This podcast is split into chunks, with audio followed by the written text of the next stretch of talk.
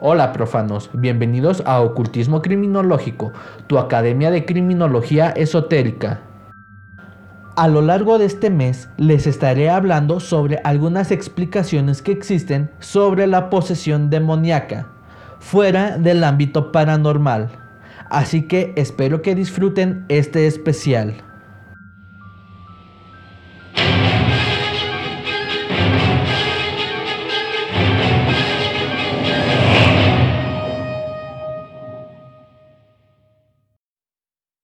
El término paranormal se ha ocupado erróneamente en el imaginario colectivo como algo inexplicable, lo que la ciencia no puede justificar.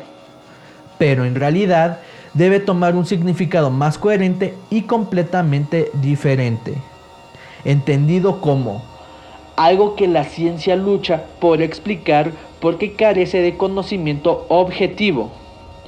Dentro de lo paranormal, podemos decir que no existe nada misterioso, sino que contiene varios fenómenos relacionados a la sugestión y el imaginario colectivo, y quedan otros por definir. La posesión generalmente es entendida como una condición psicofísica en la que la persona se considera o es considerada habitada por un ser sobrenatural. Por ejemplo, un espíritu, un demonio, un ser divino o un ancestro familiar.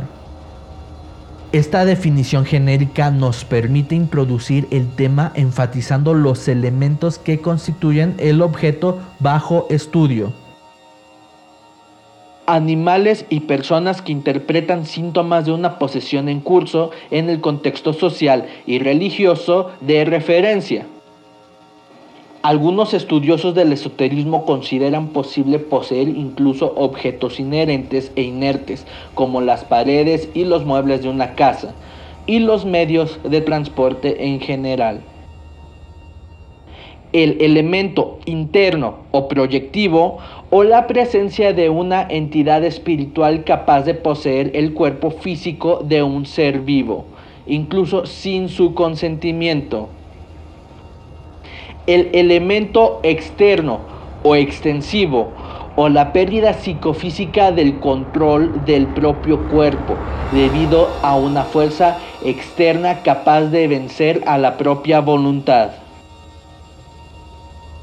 En general, por lo tanto, cuando hablamos de posesión nos debemos referir a la condición que conduce al sujeto a percibir una intrusión dentro de la intimidad de sus esferas personal, emocional y vital por parte de una entidad espiritual.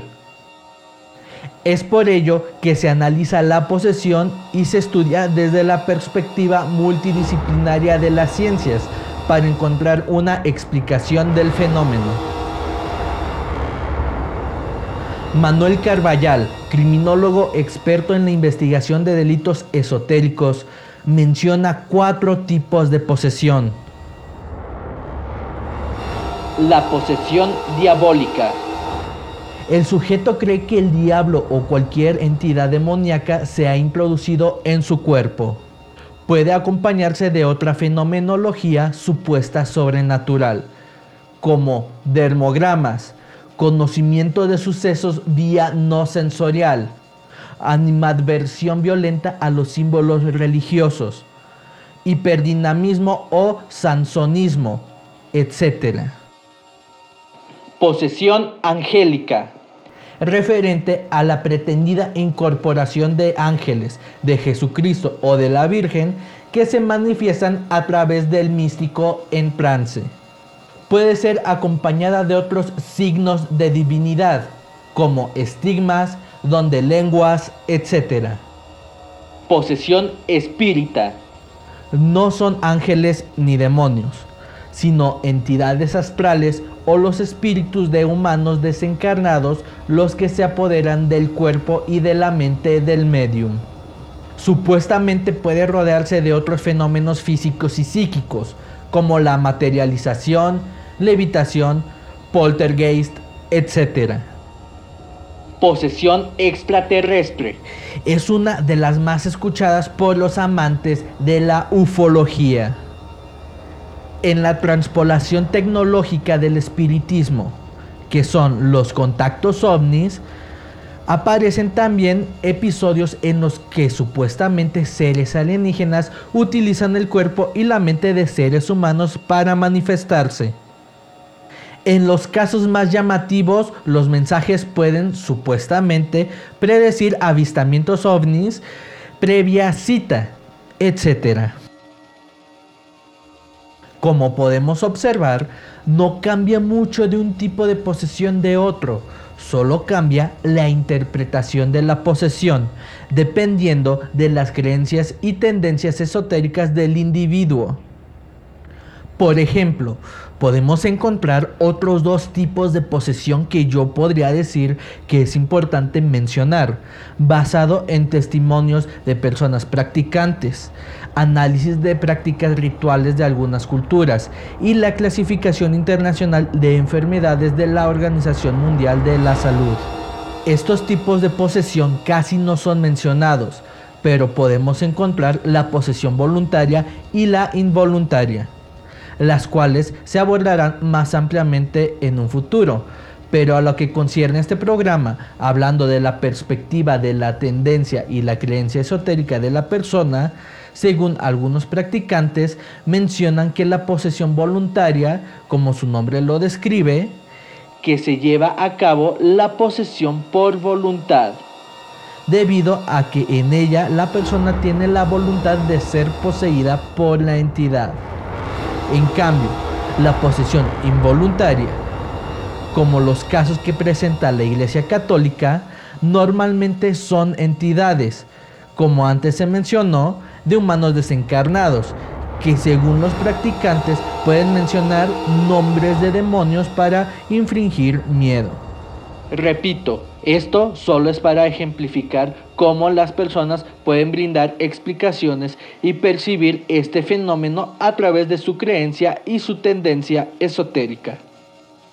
El término posesión implica una inteligencia invasora ajena al sujeto, pero, al igual que Carvallal, no tiendo a aceptar la existencia de estas inteligencias sobrenaturales, pero para poderse entender con la población, se tiende a ocupar este término, a pesar de no estar de acuerdo con él.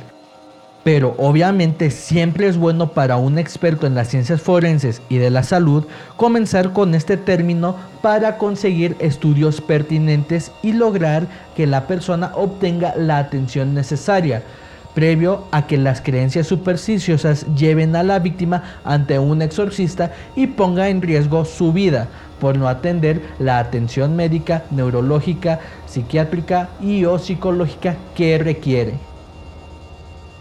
La Iglesia Católica en su manual de exorcismo menciona que previo a cualquier práctica de rito exorcista en una persona, ésta debe someterse a estudios y tratamiento de las ciencias antes mencionadas, lo cual en el papel suena muy bonito, pero esto realmente se realiza como mero requisito. En algunas ocasiones, esta institución cuenta con estos especialistas y opta por realizar el exorcismo porque uno de los requisitos que esos investigadores deben tener es ser fiel ferviente de la religión, lo cual puede generar un sesgo en la investigación. O en su caso, también podemos encontrar que estos especialistas, a pesar de brindar un diagnóstico y tratamiento, el exorcista representando a la Iglesia Católica y autorizado por el arzobispo de su arquidiócesis, decide realizar el ritual de exorcismo, ignorando que cada organismo es distinto y puede tener reacciones distintas a los tratamientos. Y el brindar un tratamiento a una patología de esta magnitud puede durar varios años. Les pido que estén pendientes a mis redes sociales donde estaré subiendo información sobre el primer volumen de lo que yo espero sea una enciclopedia de criminología esotérica, así como cursos y una futura cuenta de Patreon. Yo soy Patrick, consultor en criminología, psicología y victimología, experto en sectas, esoterismo, religiones y ocultismo. Si estás interesado en una consulta, tienes dudas o sugerencias para nuevos programas, puedes contactarme en mis redes sociales, de las cuales dejaré el link en la descripción. Hasta la próxima, profanos.